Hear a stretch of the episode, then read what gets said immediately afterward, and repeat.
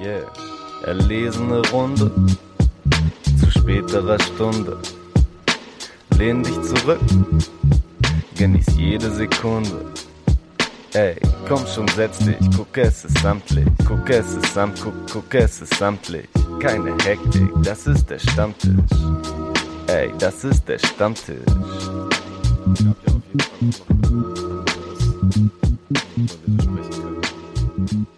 Auch wenn natürlich vieles jetzt auch schon länger her ist.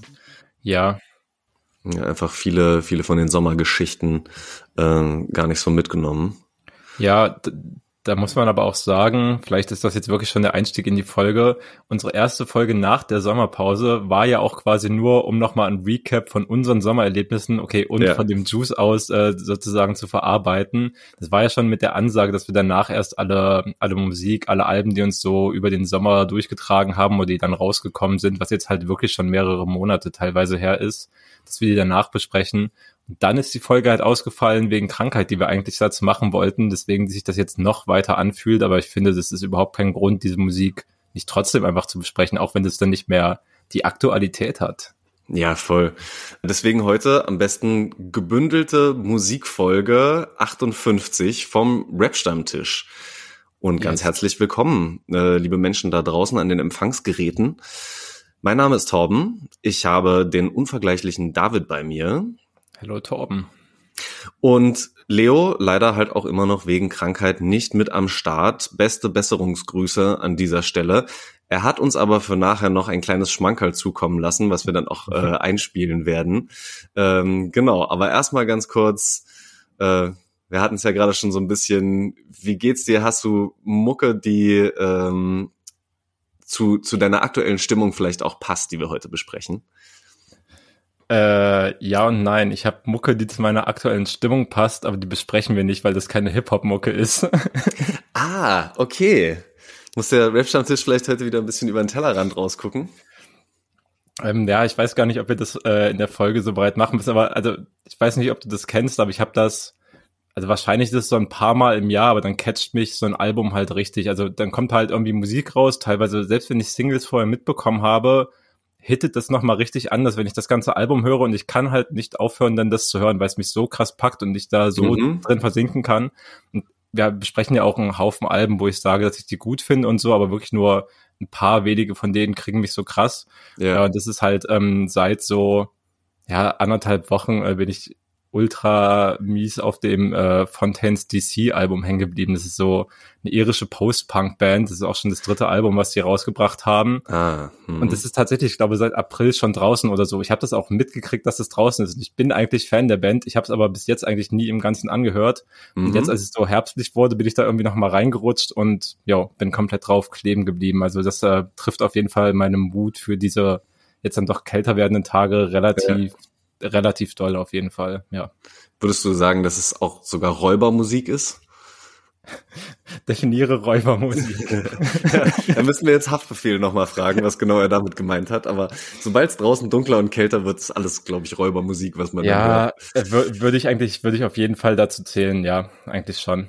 Okay, ich hatte es fast schon erwartet, dass es so in die Richtung Post-Punk geht. Äh, ja. Okay, ja. Kann, wenn man sich da tiefer eingraben will, ich kann tatsächlich vom Favorite äh, Worst Cast, äh, von dem Podcast ähm, von Jan und Erik, kann ich ja. die Folge dazu empfehlen, die, glaube ich, auch dann schon relativ lange draußen ist. Die habe ich aber nochmal nachgearbeitet. Die geben auf jeden Fall eine sehr solide Einschätzung zu dem Album ab und besprechen das so Track-by-Track-mäßig. Geil. Ach ja, Empfehlung das ist so raus. cool hm, dass die, dass die Jungs auch so breit gefächert sind ja, äh, mit ihren Interessen. Ganz großes Shoutout nochmal an der Stelle. Die Guten. Ja, nice könnte gar nicht so richtig sagen, weil es ein bisschen schwankend ist, wie es bei mir ist mit der Stimmung. Aber auf jeden Fall mh, hm, würde ich behaupten, habe ich eher Musik gehört, die ein bisschen mehr energetisch nach vorne geht. So die ne, nicht die mhm. allerruhigsten, nicht die allerliebsten Sachen, sondern das, was mich besonders gecatcht hat, war wieder Energy. Am besten auch so ein bisschen Wut Energy oder ja, auf jeden Fall gut Schwung. Ja. Ähm, und ich glaube, da würde ich gerne direkt am Anfang erstmal, wenn wir schon bei Schwung sind, zu Lugalli und Nein kommen.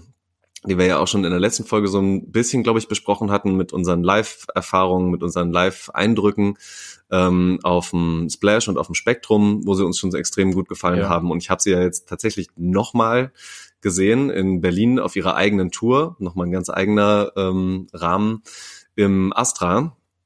Und da haben sie Sachen wieder von einer neuen EP gespielt, die KDK Adventures Part 2. Und yes. das war halt wieder auch genau so eine Mucke und live genauso wie auf den Festivals oder vielleicht sogar noch ein bisschen geiler, weil halt wirklich alle Leute nur ihretwegen da waren, total nach vorne geschoben. Ähm, das hat richtig Bock gemacht. Hast du da ein paar von den Sachen gehört von dieser neuen EP? Ich habe tatsächlich so durchskip-mäßig, äh, also ich habe, glaube ich, die EP schon einmal so durchgehört, aber auch nicht, dass ich krass genau hingehört habe ahne aber auf jeden Fall so diese Einkategorierung in halt Schwung und dass bei denen halt immer Action ist sozusagen. Das liefern die halt im Endeffekt ähm, tatsächlich sehr konstant einfach und also ich kann mir das auch richtig gut vorstellen, dass es halt so in so einem Laden wie Astra dann halt einfach so von der Raumenergie nochmal unglaublich nach mhm. vorne stiebt. Und klar, auf den Festivals hat man das auch schon auf jeden Fall mitbekommen, aber du hast schon recht, ne, wenn die Leute halt exakt für diesen einen Act, oder die sind ja zu zweit, aber halt für Lugardi und Nine als Act einfach da sind, alle sich so krass darauf freuen, ist dann schon immer special. Ja. Wir hatten halt auch äh, ganz coole Leute noch mit dabei. Alan, ähm, A zum J, hat vorbeigeschaut, der hat einen Song mit ihnen zusammen auf der neuen EP. Muss ich leider sagen, auch wenn alle drei geile Live-Energie hatten, äh, hat der Song für mich nicht so super geil live funktioniert. Das ist eher einer der den ich aufgenommen irgendwie besser finde. Dafür die anderen mhm. Songs, äh, die auch auf der EP drauf sind, eher wieder andersrum. Dass ich sage, ja, aufgenommen, ne, wieder gute, genau das, was man auch erwartet. Gerade die Beats von Trier halt auch wieder super nice. Aber live scheppert das, finde ich, nochmal auf eine ganz andere Art und Weise. Ich weiß nicht genau, was das ist, ob es einfach die Bühnenpräsenz von den beiden ist. Ähm, aber halt super geil. Und auch einfach sehr beeindruckend, weil es schon ein späterer äh, Termin jetzt auf der Tour war und Nein einfach total durch war. Der war eigentlich kaputt ja, ja. Äh, und hat es trotzdem noch durchgezogen, obwohl er irgendwie harte Migräne hatte. Zwischendurch auch mal ein bisschen im Backstage eher war. Da hat Lugalli dann eher Solo-Songs gespielt, aber dann kam er auch wieder und hat trotzdem noch durchgedreht. So, ich will gar nicht wissen, was da passiert wäre, wenn der voll gesund gewesen wäre. Ähm, ja. Und das war schon heftig. Ich glaube, da ich glaube, da gehen auch echt äh, viele Künstler und ich glaube, das trifft bei denen auf jeden Fall auch zu, dann schon so teilweise an ihre ja. Grenzen oder so ein bisschen darüber hinaus, damit sie halt auch dann wirklich allen Fans, die auf der Tour sind, auch wenn es eben die späteren Stops sind ähm, im Laufe der Tournee, damit die halt trotzdem ihr Erlebnis kriegen, dass sie erwarten, für das sie bezahlt haben, mhm. dass sie halt sehen wollen und Teil davon sein wollen. Ich glaube, ich habe auch auf Insta mitgekriegt, dass sie halt noch zwei Gigs, ich glaube so München und Wien oder sowas, haben sie dann, glaube ich, nochmal nach hinten geschoben, damit sie sich mal ein paar Tage Auszeit tatsächlich Ach, gönnen können, ja. weil sie dann äh, auch geschrieben haben, dass sie halt einfach relativ durch sind, was ja auch mehr als verständlich ja. ist. Aber ja, also auf jeden Fall wahrscheinlich kann mir vorstellen, dass es schon schwierig ist, da dann zu handeln, wie weit will man noch gehen und das auf jeden Fall durchziehen, weil es halt geplant ist und weil Leute das sehen wollen und wo muss man dann einfach Rücksicht auf den eigenen Körper im Zweifelsfall nehmen, um sich da nicht komplett kaputt zu machen, nur um irgendwie ein spaßiges Event zu zaubern. Nein, hat sogar auch die äh, Line auf der neuen EP, ähm, wo irgendwie die äh, schreibt seinen Lebensstil und die ähm, umstehenden Leute fragen quasi, wie kann der Junge noch nicht krank sein? Tja, hm. das sich wohl selber so ein bisschen auch mit beantwortet. So Lifestyle halt fordernd, ja. nennen wir das Ganze mal. Ja und auch äh, Konzert auf jeden Fall fordern von der Crowd, denn selbstverständlich wurde wieder bei jedem Song ein Kreis aufgemacht und bei jedem Song musste vorne total durchgedreht werden. Was ich ja in der letzten Folge schon sehr kritisch gesehen habe. Diesmal, ähm, ich bin ja. nicht mit reingegangen, ich habe es mir eher so ein bisschen von hinten angeguckt, aber äh, diesmal habe ich es einfach voll embraced so. Und das das Geile war halt auch so ein bisschen eigentlich mein Lieblingszitat von dem ganzen Konzert. Äh, Gadi hat dann irgendwann nochmal gesagt, ihr kennt unsere Hook, weil es eigentlich immer ja. nur darum ging, in der Hook dann oder, oder wenn diese Trier Beats halt so richtig reinballern, dass die ganzen Leute immer nur, ey, ey, ey, mitmachen. Und das funktioniert halt auch. Auf jedem Song. Es ist eigentlich egal, worum es geht. Ja, komplette Sicht. Liebe, liebe das eigentlich bei Konzerten, wenn die Crowd dann so den Song mit anschiebt, weil das ja auf jeden Fall immer Elemente sind, die du dann auch hörst, wenn die Crowd halt diesen, ich meine, das ist ja simpel gehalten, rhythmisch und so weiter, aber finde eigentlich, ja, finde eigentlich immer sehr starke Energie, wenn das ja. passiert. Das ist halt, ne, alle sind dann irgendwie im gleichen Rhythmus, alle bouncen gemeinsam, alle machen Ja. zu diesen fetten Bässen. Ähm, das ist so perfekt. Das, das war schon sehr nice. Das heißt, ey, die Jungs dürfen auch gerne weiter genau diese Musik machen und es wird mir wahrscheinlich nicht langweilig werden und ich werde auch wieder zu Live-Auftritten gehen. Ja, sehe auf jeden Fall wenigstens bei dem zweiten Aspekt. Ich glaube, bei mir ist so ein bisschen dieses, also ich glaube, dass ich halt nicht mehr so heiß bin auf neues Zeug von denen, weil ich das meiste ungefähr Mhm. kenne und weil die halt ihr, ihr Zeug durchziehen. Auf der anderen Seite finde ich es halt auch größtenteils nie wack oder sehr, sehr selten, was ja auch schon eine Fähigkeit ist dafür, dass die Ja. auch ja, im Endeffekt Tape an Tape auch raushauen, wenn man jetzt so die Karriere in den letzten, in den letzten Jahren sich anguckt, natürlich auch Solo-Zeug, zum Mhm. Beispiel von, von Nine natürlich auch das Album schon dabei gewesen und so, also dafür immer noch stabil, aber es überrascht mich jetzt auf jeden Fall nicht mehr, wenn sie was Neues rausbringen oder den ganz, Ja. Ganz wenigen Fällen. nur. stimmt. Ich wüsste auch tatsächlich nicht genau, wie sie sich oder ne, spontan keine Idee, wie sie sich verändern würden oder verändern könnten, dass es irgendwie stimmig wäre und dass es mich total überraschen würde oder so. Ja, ja, genau. Also das muss ja auch nicht Ja. sein, aber ja. Gibt halt andere Künstler, die wandelbarer sind oder wo du mehr Prozesse und sowas siehst, aber äh, ja, Ja. muss halt auch nicht und kann ja auch manchmal ein bisschen schief gehen, wenn Leute sich wandeln und ja, es sich dann nicht mehr so, so richtig anfühlt. Hast du da jetzt wen Konkretes im Kopf, weil du schon so, so schelmisch lächelst, was die Leute natürlich nicht sehen können, aber ich sehe es. Also ich glaube, ich muss halt einfach, ähm, auch wenn ich jetzt gerade von dem Live-Auftritt im Astra erzähle, dann von gestern Abend erzählen, denn da war ich wieder im Astra und habe passend zum neuen Album Drei Kreuze Megalo live gesehen. Und ich habe mit äh, Ja. Jussi, liebe Grüße an der Stelle, auch nochmal nachgeguckt. Der Mann ist ja jetzt schon 41. Und Ja, ich, ich höre weiß. aus dem Album schon sehr viel Prozess raus. Jetzt nicht so, dass das alles ganz neue Themen wären oder ganz neue Arten und Weisen, wie er das so angeht, aber da merke ich schon, dass es echt anders ist und vor allem im Kontrast zu Lu- Lugalio 9 ganz anderes Konzert irgendwie gewesen. Äh, ja, also kannst gleich gern mal erzählen, dann vergleichen wir, weil ich war jetzt nicht gestern, aber ich glaube, es ist dann zwei Wochen her oder so, war ich in Leipzig bei seinem Mhm. Gig. Äh, daher bin ich mal gespannt, wie das in Berlin im Astra war, wie voll das vielleicht auch war und was da für eine Energy abging. Mal schauen, ob das bei mir dann Oh, vergleichbar ja, war. okay, das ist spannend, dass du das in, in Leipzig gehabt hast. Berlin ist auf jeden Fall immer noch mehr, mehr Rap-City und Hip-Hop-Hauptstadt, als es dann doch Leipzig ist. Ja, und eben auch seine Heimat. Also ich glaube, so die ganzen ersten drei Reihen waren, glaube ich, alles irgendwie so Homies aus Moabit und so. Ähm, das, das war schon eine sehr gute Atmosphäre. Also das, das kann ich auf jeden Fall schon mal festhalten. Es war eine schöne Atmosphäre. Es war irgendwie sehr lieb alles. So, ich muss schon sagen, es war lieb und vom ähm, vom Publikum her so geschätzt, wenn ich das jetzt auch wieder mit Guardian 9 vergleiche, halt so 10, 15 Jahre älter. Und Ja, das, ja. das hat man Ja. schon auch gemerkt, dass es halt ganz anders war. Also, dass da ein Kreis aufgemacht wurde, selbst bei Songs, die nach vorne gingen, nein, überhaupt gar nicht. Musste er sogar zum Schluss dann noch beim letzten, bei Wer hat die Hitze, musste er es nochmal sogar ansagen, dass die Leute nochmal einen Kreis aufmachen sollen. Und dann wurde der so ein bisschen halbherzig und die Leute wussten gar nicht genau, wann lassen wir den jetzt wieder zusammenfallen und so. Also, ganz andere Energy. Wie war das in Leipzig? Hm. Ja, vom, vom Groben her auf jeden Fall, auf jeden Fall ähnlich. Bei Konzerten auch immer guter Indikator auf jeden Fall so, zählt man jetzt eher zu den Jüngeren, Mhm. zählt man zu den Älteren oder ist man irgendwo in der goldenen Mitte? Da war ich halt dann auch mal wieder doch bei den, äh, beim jüngeren Teil auf jeden Fall dabei.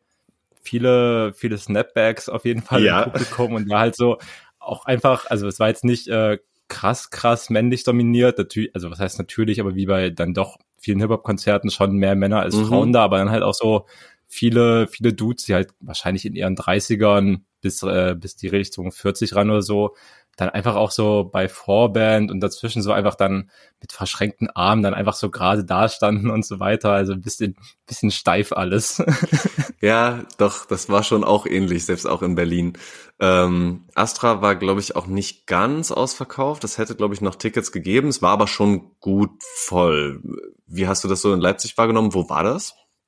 Das war tatsächlich ähnlich. Ich glaube, das wurde sogar hochverlegt. Ich weiß gar nicht, Mhm. ich glaube, aus dem Naumanns oder so wurde es dann ins Werk 2. Das ist so ein ja, Kulturladen für Konzerte, Lesungen, Kulturevents aller Art in Konnewitz. Da gibt's halt so zwei größere Räumlichkeiten, einen großen und einen kleinen. Da war Megalo dann äh, im größeren.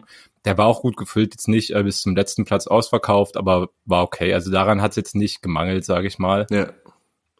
Aber trotzdem ja dieses, ja, so eine krasse Crowd-Energy, die hast du da tatsächlich am meisten bei den klassischen Hip-Hop-Händen bekommen. Genau, die wurden eingefordert genau. von Megalo, ja. die wurden auch mit angesagt, die wurden aber auch durchgezogen. Also es hatte dann auch auf jeden Fall seinen Vibe, ist halt natürlich ein viel, wenn man so will, unkörperlicher oder weniger energetisch mhm. dann natürlich noch, als wenn so Körper aufeinander klatschen im Moshpit.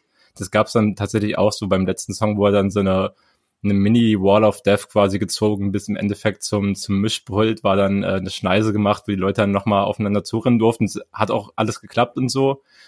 Ich fand den Vibe trotzdem insgesamt sehr positiv und angenehm. Also gefühlt war das schon so, dass Megalo auf der Bühne sehr viel Spaß gemacht mhm. hat und das für mich auch also total positiv rüberkam, wie, wie er aufgetreten ist und wie dann auch tatsächlich die Leute neben einem dann wirklich auch die Zeilen vervollständigen ja, konnten, mitgerappt genau. haben und so weiter. Das war halt schon alles gegeben. Also waren auf jeden Fall echte Fans am Start, die sich halt einen Rapper gegeben haben, der halt unglaublich gut live rappt. Also das ist halt auch nochmal, keine Ahnung, da können halt wenige rankommen, was ja. er halt ohne, ohne krasses Backup und vor allem, ja, ohne, ohne Playback davon, davon gar nicht erst zu sprechen, durchziehen kann bei seinem Live-Konzert. Es war schon stark und äh, es war, ich weiß nicht, war es in Berlin auch, dass er seine Band quasi dabei mhm. hatte, neben Ghanaian Stallion als DJ, der quasi ja. ähm, die Grundlagen geliefert hat. Und ich fand es weniger wack, als ich gedacht hätte. Ich bin äh, eigentlich überhaupt, ich bin überhaupt kein Freund von Live-Bands mit Hip-Hop, zumindest jetzt nicht bei klassischen Konzerten. Wenn das mal so ein extra Setup ist für eine bestimmte Session oder sowas, ist es vielleicht nochmal was anderes, aber Normalerweise ist es eher langweilig, war da aber eigentlich okay, vor allem weil halt die Band dann größtenteils aus ähm, einem Bass und ähm, eben Drums bestand und das als Grundlage für mich eigentlich ganz gut funktioniert hat. Ja, war in Berlin ganz genauso. Ich glaube, sie haben ja auch nicht alle Songs äh, so instrumentiert, also manche Beats kamen wirklich auch komplett wieder Wie raus. Gesagt, Canadian Stallion war ja immer noch da und konnte im Zweifelsfall alles, was die nicht wirklich covern konnten, mit ihren menschlichen Fähigkeiten noch abspielen. Das war ganz gut, dass es jetzt nicht komplett auf Live-Musik gedrillt war. Ja, genau.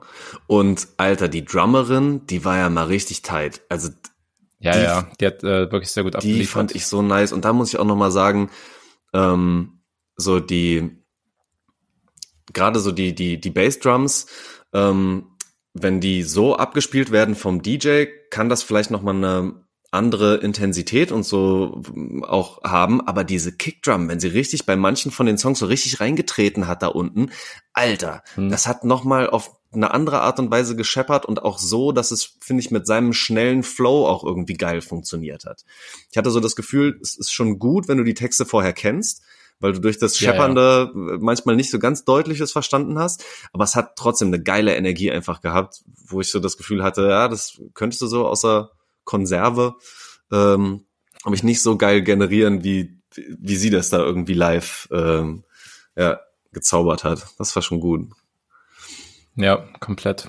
Was du gerade noch gesagt hast mit den Hip-Hop-Händen, die gefordert wurden, das war mir so ein bisschen nervig, dass er es nämlich auch Hip-Hop-Hände genannt hat. Weißt du? Und auch, ne, wenn ich jetzt zum Beispiel sagen würde, das war auch ein klassisches Hip-Hop-Konzert und wir waren da alle so Hip-Hop. Ich habe die ganze Zeit das Gefühl, das hat diesen ironischen Unterton. So von wegen, wir, ja. wir meinen es aber eigentlich alle gar nicht so ernst. Und wenn. Hat's ja auch jedes Mal, wenn ich das ausspreche. Ja, genau. Also keine Frage. Und ich merke das ja auch, ne, wenn, wenn wir das so aussprechen. Wo sind die Hip-Hop-Hände? Dann ist es immer so, ja, genau, wir sind hier die Hip-Hop AG in Edenkoben und äh, Freestyle nach einem halben Kasten. So, das ist alles so mit, mit so einem ironischen Ding. Und ich denk mir, wenn jemand bei seinem Konzert das ganz unironisch einfach wirklich fordern kann und äh, was heißt fordern kann, aber einfach, ne, dass es geil stattfinden kann und dass es sich auch nach einem guten gemeinsamen Vibe anfühlt, dann doch bei Megalo. Mhm. So, finde ich, muss dieser ironische Voll. Ton gar nicht so mit reinkommen. Voll, ich glaube, er meint es halt auch nicht ironisch. Für mich ist das, in den meisten Fällen hat es halt für mich so ein bisschen was, ja, so ein verkrampftes Hip-Hop-Verständnis ja. und halt zieht sich irgendwie so auf Leute, die halt schon ein bisschen auf, äh, wir verteidigen hier noch die, die echten Werte der Kultur hängen geblieben sind. Megalo ist halt so ein bisschen an der Schnittstelle dazu. Ich würde ihn aber überhaupt nicht zu irgendeinem hängengebliebenen Boomer zählen, ja. ganz, im, ganz im Gegenteil. Aber trotzdem steckt so ein bisschen was davon halt einfach in ihm beziehungsweise in seiner Künstlerperson auch äh, einfach mit drin. Und das kann ich aber auch völlig akzeptieren. Also ich fand es auch zu keinem Zeitpunkt irgendwie cringe oder so belastend, ja. dass ich mir gedacht habe, das ist jetzt äh, so ein Konzert, was aus der Zeit gefallen ist und äh, mit, äh, keine Ahnung, aktuellem Hip-Hop oder was halt so trendig ist, wenig zu tun hat. Das war ja überhaupt nicht der Fall. Ja. Obwohl, und damit können wir vielleicht auch langsam zum Album Ja. kommen, weil das müssen wir auch besprechen. Das lag, glaube ich, auch ein bisschen an, am Bandsetup und so weiter. Aber tatsächlich, er hat ja auch vieles äh, aus seinem Backkatalog gespielt. Das Album Mhm. war zu dem Zeitpunkt, als ich war, auch noch gar nicht draußen. Ähm, und tatsächlich haben die älteren Songs und vor allem auch die, die dann doch ähm, eher stilistisch in Richtung Boom Bap gingen, die haben deutlich besser live funktioniert als zum Beispiel die Spielereien, die äh, ein bisschen sich an Drill-Ästhetik orientieren und so. Die hatten auch viel weniger, viel weniger Energie mit der Crowd, viel weniger Fläche, wo sich die Leute Ja. irgendwie dranhängen konnten und irgendwie Bewegungen zu machen konnten. Die wirkten so ein bisschen ins Leere gespielt. Da ging einfach viel, viel weniger und das war schon irgendwie auffällig. Ey, das ist krass, dass dir das aufgefallen ist, weil das hatte ich genauso auch. Das, ich habe die eigentlich sehr gefühlt, die Songs. So sowas wie ähm, von diesem Hotbox-Album, äh, äh, was ist das? Ne, der vom Ja. Beat her auch total nach vorne geht, aber irgendwie hat's die Crowd nicht so richtig gecatcht. So. Ist ganz komisch, ja. Stimmt voll. Aber auch da, jetzt gestern, das Album war ja schon draußen, er hat nicht so super viel davon gespielt. Er hätte ja theoretisch Ja, also ich, ich nehme an, die Setlisten werden dann ungefähr ähnlich gewesen sein, Mhm. die er auf der ganzen Tour durchgezogen hat. Ja. ja, dann auch der letzte Tourstopp. Ähm, äh, fand ich aber auch tatsächlich gar nicht so schlimm, denn ich bin ein bisschen kritisch, was das Album angeht. Aber vielleicht hören wir erstmal ganz kurz rein, was Leo dazu zu sagen hat, denn der hat uns da was Kleines geschickt.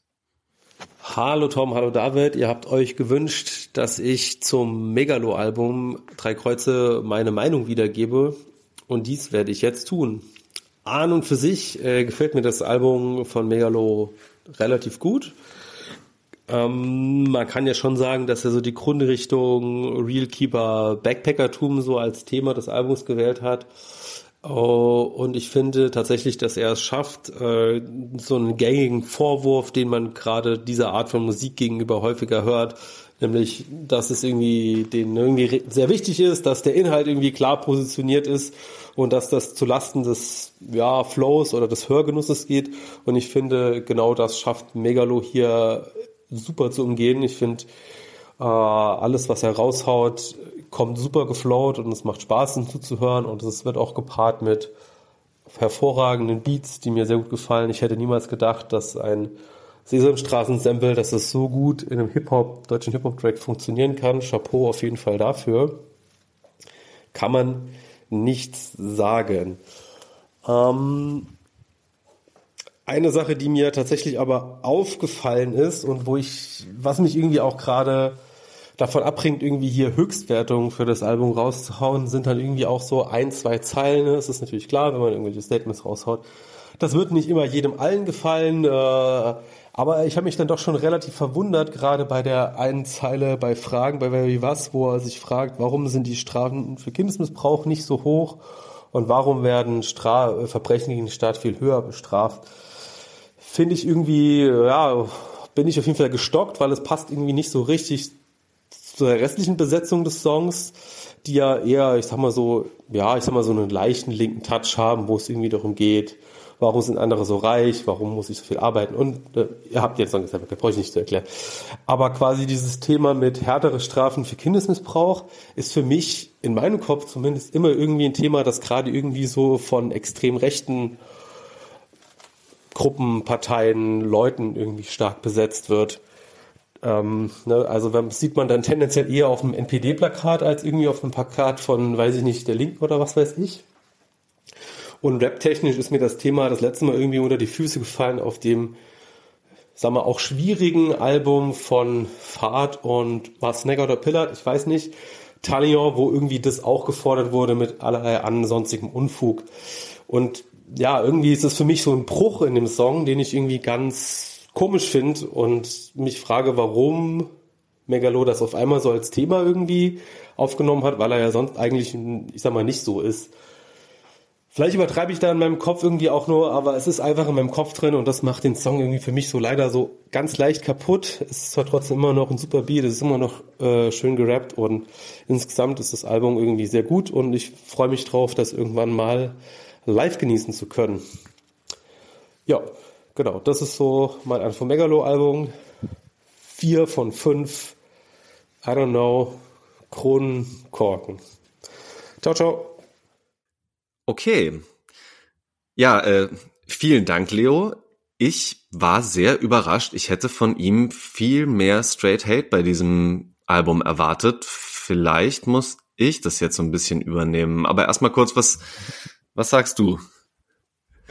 Ja, ich war auf jeden Fall äh, auch äh, bisschen überrascht, wie das ausgefallen ist. Dass, ähm, das Statement, vor allem, weil ich den Eindruck hatte bei der letzten Folge, die wir aufgenommen mhm. haben, als wir kurz den Song Statements angerissen haben, dass Leo schon kurz vorm Explodieren war, wie sehr er den Song gehatet hat, aber das dann nicht so richtig ausleben durfte, weil wir ihm gesagt haben, wir besprechen das ein anderen Mal.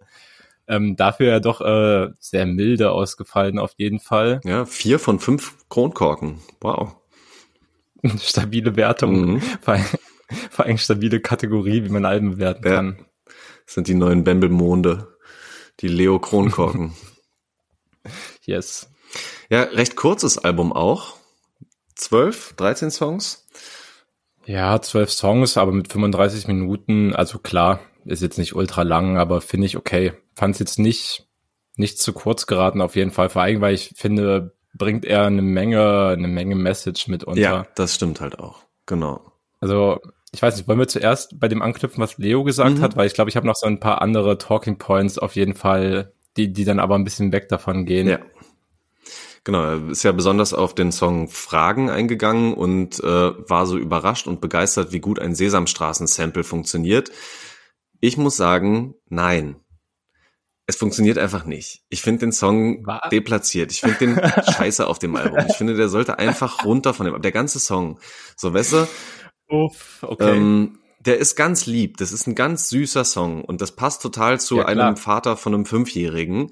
Und wenn er das exklusiv für die Sesamstraße gemacht hätte und das wäre da dann irgendwie performt worden, okay, alles cool. Hands down. Der Song ist viel zu politisch, als dass er bei der Sesamstraße Das wäre, wäre. gerade geil, Alter. Da könnte man richtig den Kindern so, so harte politische Sachen auch äh, um die Ohren klatschen. Wäre ich total dabei, aber nicht auf dem Album. Das Sample nervt mich hart. Er hat das live gespielt ja, ich konnte ja. nicht. Ich konnte einfach nicht. Ich finde das nicht. Nee. Okay, ging mir auf jeden Fall schon mal anders. Also ich habe ist auch wirklich ist glaube ich anderthalb Monate her, als ich halt ich habe halt den Albumstream bekommen, mhm. als ich dann das erste Mal durchgehört habe. Also war auf jeden Fall auch erstmal großer Moment der Überraschung und Verwunderung, dass dieses Sample kommt. Mhm. Ich habe es dann aber schon, ich fand es halt ultra lustig. Also wer wer traut sich so eine so eine Moves auf dem Album zu machen? Und will dann immer noch ernst genommen werden. So, ich finde, das gelingt ihm halt schon. Also insofern fand ich das eigentlich einen ganz, ganz witzigen Move von ihm. Okay, so kann man es wahrscheinlich auch sehen, dass es mutig war, ja. Ähm, ja, klar, und auch die, die Aussagen finde ich alles gar nicht so schlecht, aber die Form, nee, ich finde es, es bricht auch so ein ja. bisschen mit, äh, mit vielem anderen, was so drauf ist, aber beziehungsweise es geht halt überhaupt nicht in die Kerbe von den Songs, die ich auf dem Album sehr gut fand. Ja, das, das verstehe ich. Ich glaube aber, er wird sich auch bewusst darüber gewesen sein, dass es schon so unkonventionell ist, sowas ähm, als Sample zu nutzen, dass es mit Sicherheit Leute gibt, die das einfach ultra wack mhm. finden, alleine wegen des Samples, unabhängig, was er mit dem Rest des Songs macht. Ich glaube, das kann man dann halt so hinnehmen von seiner Seite aus und da irgendwie mit leben, dass es halt, ja, dann halt schon ein bisschen was probiert ist, was halt jetzt auf jeden Fall nicht jeden Geschmack trifft. Ja. ja. Ähm, genau, inhaltlich, Leo fand vor allem die Zeile, wo er sich über die zu geringen Strafen für Kindesmissbrauch aufregt, äh, schwierig und problematisch und hat sich an Fahrt und Snaggers Talion-Album erinnert gefühlt. Ging dir das ähnlich? Kannst du den Punkt nachvollziehen? Ja, also äh, habe mich äh, nicht an Fahrt und Snagger erinnert, weil ich äh, da einfach relativ raus bin, was deren Content von früher angeht. Aber total, die Zeile ist mir auch als ich das erste Mal gehört habe, ist mir auch direkt ähm, im Kopf geblieben, beziehungsweise mir halt einfach aufgefallen zwischen den ganzen anderen Fragen, die er ja in dem Song aufwirft. Ich gebe Leo recht, auch es war ja schon irgendwie auch ist ein bisschen so was Bauchgefühlmäßiges, wenn man, wenn man das halt, also ja. erstmal muss man sagen, wir unterstellen Megalo natürlich äh, mit Sicherheit keine Nähe zu irgendwelchen äh, rechten Parteien, rechten, rechten Gruppierungen oder sowas. Das steht ja außer Frage, denke ich mal. Ja. Aber ähm, theoretisch oder auch in der, in der Praxis kommen halt tatsächlich diese, diese Frage so als eine, ja, irgendwie als eine politische Kritik, die dann irgendwie was über das äh, gesellschaftliche System aussagen soll, in dem wir leben, schon aus dieser Ecke. Ich weiß gar nicht, woher diese mhm. Tradition kommt, wäre vielleicht auch mal eine, eine geile Recherche wert. Mhm. Ich glaube meistens halt mit dem, mit dem Ziel halt irgendwie den einfachen Zorn von Leuten für seine Seite zu gewinnen, aber ich glaube, es geht mit Sicherheit schon über Jahrzehnte zurück, dass halt so eine, so eine Parolen halt als, ja, als, ähm, als Kritik äh, an so unser, unser Rechtsstaat funktioniert nicht und das sieht man ja zum Beispiel daran, ja. dass die Strafen für Pädophile zu niedrig sind, dass das so genutzt wurde. Ja. Es gibt ja auch äh, die berühmt-berüchtigten Hack-Aufkleber mit äh, Todesstrafe für mm. und so weiter. Ja. Ähm, und das sind ja, also neben solchen Hackaufklebern ist dann meistens dann eher noch so ein böse Onkelsaufkleber als irgendwas mhm. von einer, von einer linken marxistischen Gruppierung oder sowas. Also ja.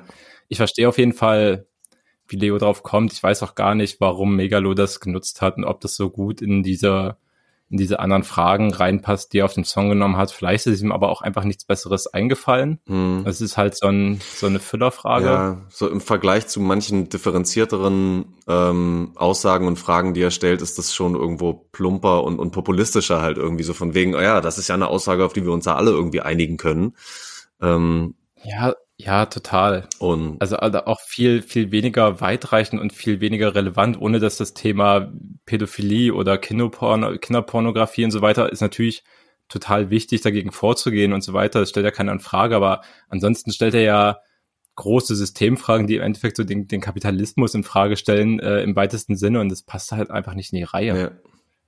Ja, wäre vielleicht lieber mehr noch bei der Frage geblieben, warum Kinder weniger Rechte als Erwachsene oder sowas haben. Die Frage stellt er ja, glaube ich, auch in dem Song.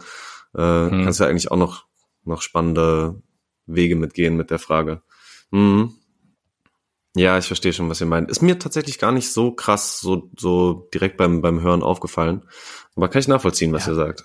Ich, ich fand es jetzt auch gar nicht, also mir ist es halt aufgefallen, aber es fand ich halt jetzt eine nicht wirklich so gelungene Zeile unter sehr vielen Zeilen, die er rappt. Ich fand es jetzt gar nicht, also ein bisschen anderer Aspekt des Albums viel, fand ich viel interessanter oder relevanter noch als halt, ja, diesen Aufhänger. Aber ja, wäre wär irgendwie wirklich mal interessant, ähm, mit ihm darüber zu reden vielleicht oder so und dann rauszufinden, warum das, also vielleicht beschäftigt ihn das ja wirklich und vielleicht hängt es auch damit zusammen, dass er jetzt Vater geworden ist mhm. und mehr Awareness für Themen wie Kinderschutz hat oder so. Das kann ja sein. Ja. Ich weiß es tatsächlich nicht. Ja.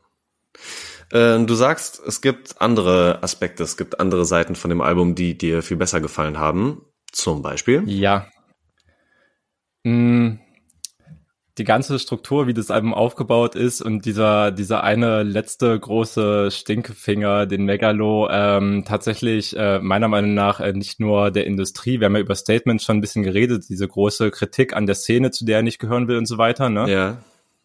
Und als äh, nur dieser, dieser Statement-Song äh, Song rausgekommen ist, da hatte ich auch noch ein bisschen weniger Kontext zum Album, habe ich mich halt schon gefragt, wo ist es überhaupt legitim von einem Rapper, der bei Universal erscheint, der also mhm. ganz tief in diesem Musikindustriesystem mit verankert ist und in, in der Deutschrap-Szene in dem Sinne, dass er halt in die großen Strukturen, wo, wo richtig Geld gemacht wird und wo Geld hin und her geschoben wird, eingebettet ist. Wie, warum traut er sich überhaupt, diese Fragen zu stellen, ohne quasi sich selbst zu schämen, dass er überhaupt nicht reflektiert, was er für eine Rolle hat, aber er mm, macht das. Mm. Und also es fängt auf letztes Abend mal an und hört mit diesem Mach's gut Song, der wie so eine Art Abschiedssong von, von seiner Karriere insgesamt klingt, deutet er das alles schon an. Und es ist ja tatsächlich, das habe ich halt jetzt erst so ein bisschen, bisschen mitgekommen, aber es ist ähm, das letzte Album, was er jetzt ähm, über Universal rausgebracht hat. Das letzte, was er in seinem Vertrag ah, erfüllen musste. Okay. Und wenn man das weiß, ja und er dann in dieses Album reinkommt mit diesem Sample I'm Scared of You Motherfuckers, ja. was erstmal x-mal wiederholt wird und der dann anfängt zu erzählen, dass er jetzt eine Story erzählt, die aber ohne Happy End äh, endet und dass er von Leuten erzählt, die Musik bewerten und die auf Streams achten, die ihm nicht mal Sense bringen mhm. und dass Vertragsunterschriften Seelen nehmen und dass es bestimmten Leuten um Content statt Kunst geht, dann sind das meiner Meinung nach direkte Ansagen an, an genau die Leute, die das Album veröffentlicht haben, nämlich alle bei, bei Universal wo er meiner Meinung nach ähm, so unglücklich war am Ende seiner, seiner Laufbahn bis jetzt, dass er halt diese Kritik daran einfach auf seinem letzten Album formuliert hat, dass er über die rausbringt. Und wie gesagt, mit diesem letzten Album scheidet er dann aus seinem Vertrag aus, hat quasi seinen Vertrag erfüllt. Und ich fand es ein krasses Statement auf jeden Fall, so reinzukommen und diese Kritik noch auf dem letzten Release, wo sie auch mit ihm zusammenarbeiten mhm. müssen, dass sie ja nochmal richtig promoten müssen, weil sie selbst damit auch nochmal Geld machen wollen so unterzubringen und seine Meinung da so klar zu äußern. Das fand ich, fand ich unglaublich nice. Ja, okay, cooler Punkt. war, war mir auch so gar nicht bewusst. Äh, Macht es für mich noch mal um einiges spannender. Wie geht der künstlerische Prozess bei ihm jetzt weiter? Wird er sich jetzt noch mal wieder auf eine ganz ja. andere Art und Weise austoben? Wird er als Oga Beats äh, von den Beats her noch mal in eine ganz wilde Richtung gehen? Äh, Habe ich ja richtig Bock drauf. Okay, cool. Das ist schön. Ja. Ich glaube, das, das sind genau die Fragen, die halt am Ende hängen bleiben nach diesem Mach's gut Song wo er halt auch, auch das, ne, das hat mich ungefähr, also dass er so mit Sebastian Krumbiegel von den Prinzen zusammenarbeitet, hat mich ungefähr so überrascht, wie mich das Sesamstraßen-Sample überrascht hat. Ja, genau. Das ist der zweite Song, wo ich sage, das könnten wir auch einfach streichen. Ähm, ja, also und, äh, um, um Fion dann nochmal zu zitieren, Prinzen natürlich immer Baba-Tunes. War das nicht so? Ne? Prinzen sind auf jeden Fall Baba-Tunes, aber also ich, das kann ich auch leider gar nicht so richtig ernst nehmen. Jetzt, doch, doch. Ich drehe es doch noch mal so ein bisschen um. Ich verstehe, mhm. was er da für einen Song auch gemacht hat. Ich habe ihn gar nicht gehört als Abschied vom vom Label, ne, weil mir auch der Zusammenhang gar nicht so bewusst war, sondern ich habe es viel mehr so als ein. Er hat es selber auf dem Konzert auch noch mal gesagt. Ähm, er reift so ein bisschen ran. Jetzt als in seiner Vaterfigur hat er so ein bisschen Verlustängste und so und er hat so auch das Gefühl, ein bisschen was hinterlassen zu müssen. Es ja. hat mich total erinnert an den letzten Song ähm, von dem letzten Tour-Album. Das war nämlich ganz, ein ganz ähnlicher, auch wo er quasi sehr, ja, irgendwo sentimental so ein bisschen sagt, ey, wenn ich gehen muss, dann hinterlasse ich euch das und das und so und so. Ich finde, der, der Song ja. passt da auch so ein bisschen mit rein. Ähm, aber dieses Tschüssi, mach's gut von Sebastian Krumbiegel, das macht mich einfach nur fertig. Also, auch das, auch den, nee, den hat er Gott sei Dank nicht live gespielt. Da war ich sehr beruhigt. Nee. Ähm, aber das, das funktioniert leider irgendwie gar nicht für mich. Bestimmt ganz süße Aussagen und ganz liebe Sachen, die seine Familie dann sich, sich gerne reinzieht und so. Aber nee, mit dem Song und dem Fragensong hat er mich so ein bisschen verloren. Also ich fand selbst den Mach's gut Song immerhin unterhaltend auch. Also ist jetzt nicht so, dass ich den dann wirklich öfters mal pumpen würde, aber naja, fand ich auch, fand, fand ich auch einen absolut lustigen Move. Und warum nicht mhm. nochmal Sebastian Krumbiegel aufs Album holen? Und genau, ich glaube, das ist mindestens genauso als bisschen Abschiedsbotschaft ans, ans Label gemeint, wie es aber auch tatsächlich auf jeden Fall diese Fragen aufwirft. Ähm, war es das jetzt erstmal, mhm. vielleicht auch jetzt nicht für immer, aber war es das jetzt erstmal mit Megalo? ich habe mir halt ein Interview äh, mit ihm bisher schon gegeben, wo er auch ein bisschen darüber geredet hat und auch mehr oder weniger direkt danach gefragt wurde. Und dann hat es auch eher offen gelassen, also schon in dem Sinne von, dieses Kapitel ist jetzt auf jeden Fall erledigt, das Kapitel ist äh, jetzt erstmal abgeschlossen. Und dann kann er jetzt halt schauen, wie die Inspirationen in der nächsten Zeit aussehen und was ihm mhm. vielleicht in den Kopf kommt. Das also kann, glaube ich, schon sein, dass wir in der nächsten Zeit von, von ihm eher über Oga Beats mitkriegen und er vielleicht da mit anderen Künstler und KünstlerInnen zusammenarbeitet. Ja als dass er sich jetzt direkt ans nächste Megalo-Projekt setzt kann. Also ich kann mir super gut vorstellen, dass er jetzt auch einfach erstmal zwei, drei Jahre liegen lässt, er wieder vielleicht Bock kriegt, mm. neue Inspiration kriegt, da wieder was zu schreiben. Mhm. Aber ich glaube, dass er selber jetzt noch nicht sich den Plan gemacht hat, was ja auch genau irgendwie diese Freiheit ist, ja. wenn du nicht mehr beim ja. Label bist und weißt, du musst jetzt in ein paar Jahren so und so viele Projekte abliefern. Ich glaube, das lässt er sich jetzt halt erstmal so offen, wie es nur irgendwie geht, was natürlich für Fans bisschen frustrierend sein kann, weil man dann jetzt nicht genau weiß, wie es weitergeht, aber ja, trotzdem irgendwie, also ich gönne ihm das auf ja. jeden Fall total, dass er jetzt einfach noch mehr, als es irgendwie davor der Fall war, komplett selbst entscheiden kann, wie es wie es vorangeht. Ja, man, jetzt soll er einfach fließen lassen, was da was da kommt und ich sehe extrem viel Potenzial, gerade auch die Songs, die sie von BSMG live gespielt haben. Äh, Musa war mit am ja. Start oder auch ähm, ja. Feature nochmal mit Amewu und so. Die haben live auch so cool funktioniert. Ähm, das finde ich sind Aussagen, da spürst du auch so richtig, wie wichtig ihm das ist, nochmal ähm, rassismuskritisch, kolonialgeschichtlich ähm, Afrika irgendwie ins Zentrum zu stellen und so. Ähm, das finde ich ist ist so oder macht er auf so eine Art und Weise, wie es wie es kaum jemand anders, glaube ich, auch machen könnte. Ähm, ja. Ey, vielleicht ist das das nächste, was ihn auch wieder mehr erfüllt. Cool. Ey, er soll sich Zeit lassen und austoben. Ja, wenn wir ein neues BSMG-Album kriegen würden in den nächsten Jahren, wäre ich da mehr als dankbar dafür. Aber ja, auch da sollen sie sich einfach keinen Druck machen. solange so, ich glaube, solange halt die Kreativität jetzt bei ihm so obersten Vorrang hat und es irgendwie funktioniert, ist es, glaube ich, das Beste, was uns passieren konnte, dass er jetzt auf diese Art und Weise erstmal so einen vorläufigen Abschied von ihm als so straight Figur im Rap-Biss gibt mhm. und jetzt vielleicht einfach andere Arten folgen werden, wie wir mit Megalo noch in Kontakt kommen können. Ja. ja. Welche Songs wollen wir auf die Playlist packen? Also ich wäre nicht unbedingt dafür, dass wir die intensiv besprochenen Fragen und mach's gut äh, mit draufpacken. Ja. Ich bin ja mehr Fan das von solchen Sachen wie Endless War. Ähm, ja, dann pack den doch auf jeden Fall auf die Playlist. Mhm. Der hat auf jeden Fall coole Samples. Ja. Das muss man sagen, die sind unbestreitbar swaggy. Hast du sonst noch irgendwas, was du mit draufpacken willst? Also ich sträube mich natürlich auch nicht dagegen. Wir haben es ja besprochen, eigentlich müssen die Leute ja auch reinhören, wenn sie es noch nicht gehört haben. Tja, nee, anderer fällt mir auch gerade nicht ein, vor allem weil die Songs, die mir sonst am meisten nach dem Kopf geblieben sind, auch die sind, die wir teilweise schon besprochen ja. haben, wie Statements. Ähm, nö, also entweder musst, äh, musst du oder gegebenenfalls auch Leo, falls er die Playlist zusammenstellt, ich weiß nicht, äh, entweder über den Schatten springen und den Fragensong mit reinnehmen oder wir belassen es bei dem einen. Ja. Wir finden es raus. Wir schauen mal. Was gab's noch? Wir haben noch viel aus dem Sommer übrig.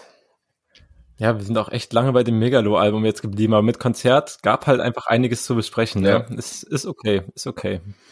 Ähm, ich glaube, ich würde ganz kurz gerne nochmal, was ich schon angedeutet habe, äh, die Dreifaltigkeit der Depression darlegen. Wir müssen noch gar nicht intensiv mit Auf reingehen. Geht's.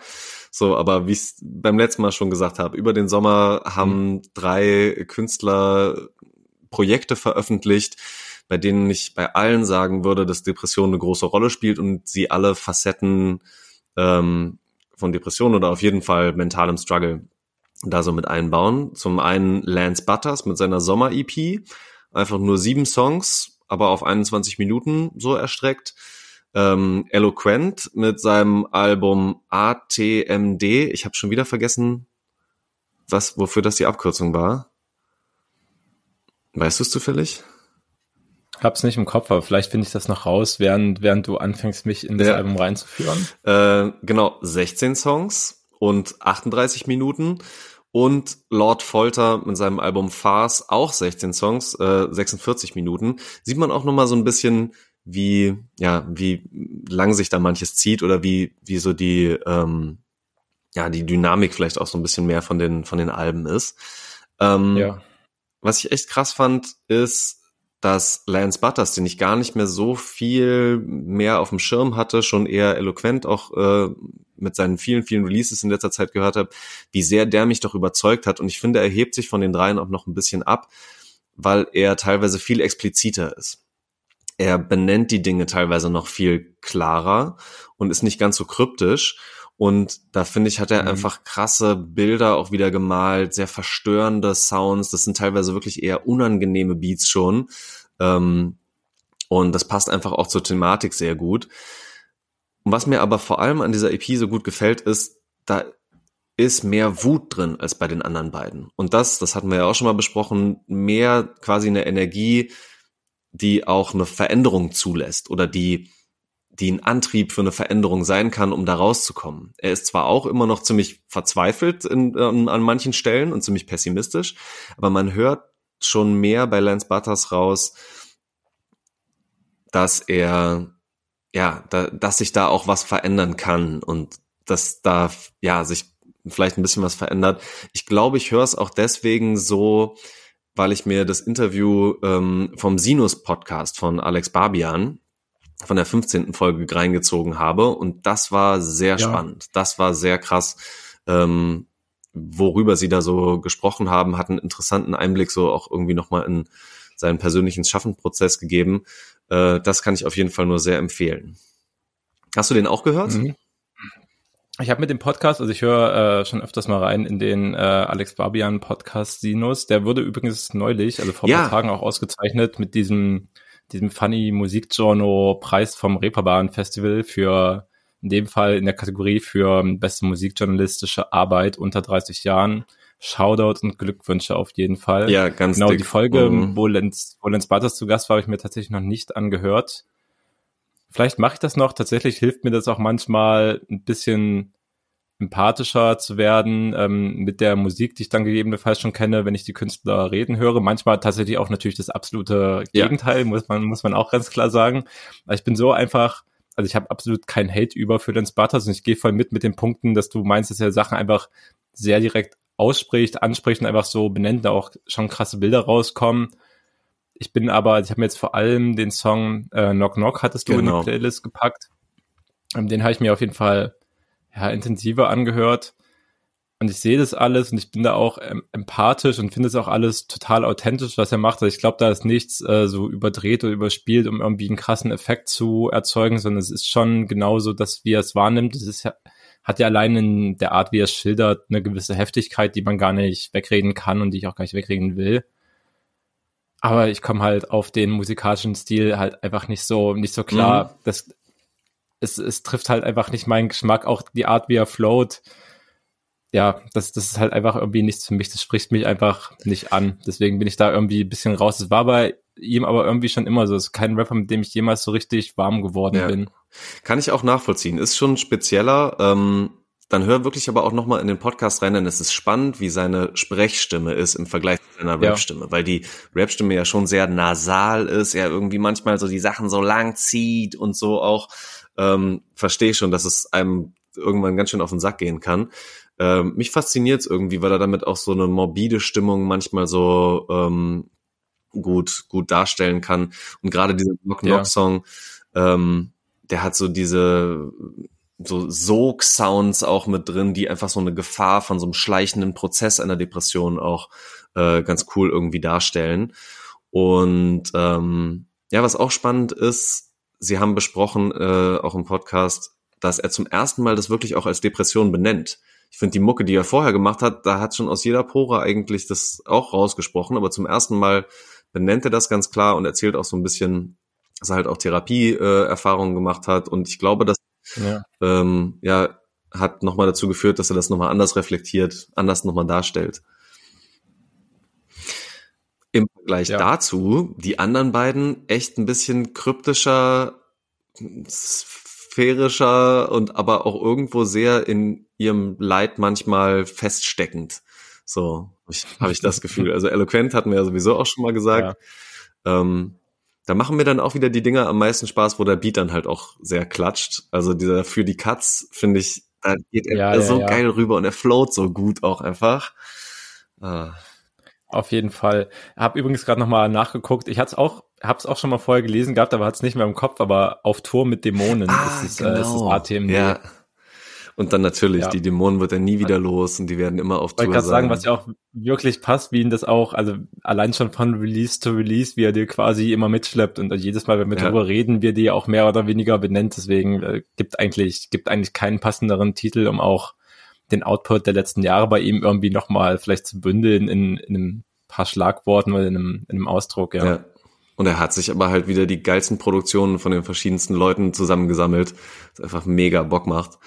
Ähm, das hat mich tatsächlich auch überzeugt, weil also wir haben ja wirklich Leute, die uns regelmäßig zuhören, haben das ja auch mitbekommen, selbst auf den bei den Splash-Folgen, als du dabei warst, haben wir halt einmal über Eloquent gesprochen ähm, was das Inhaltliche angeht. Und da haben wir da auch schon festgestellt, nicht, dass es jetzt immer das Gleiche ist, aber von den groben Überthematiken ist halt einfach vieles ja. im selben Feld verordnet ja. und wird immer wieder aufgegriffen.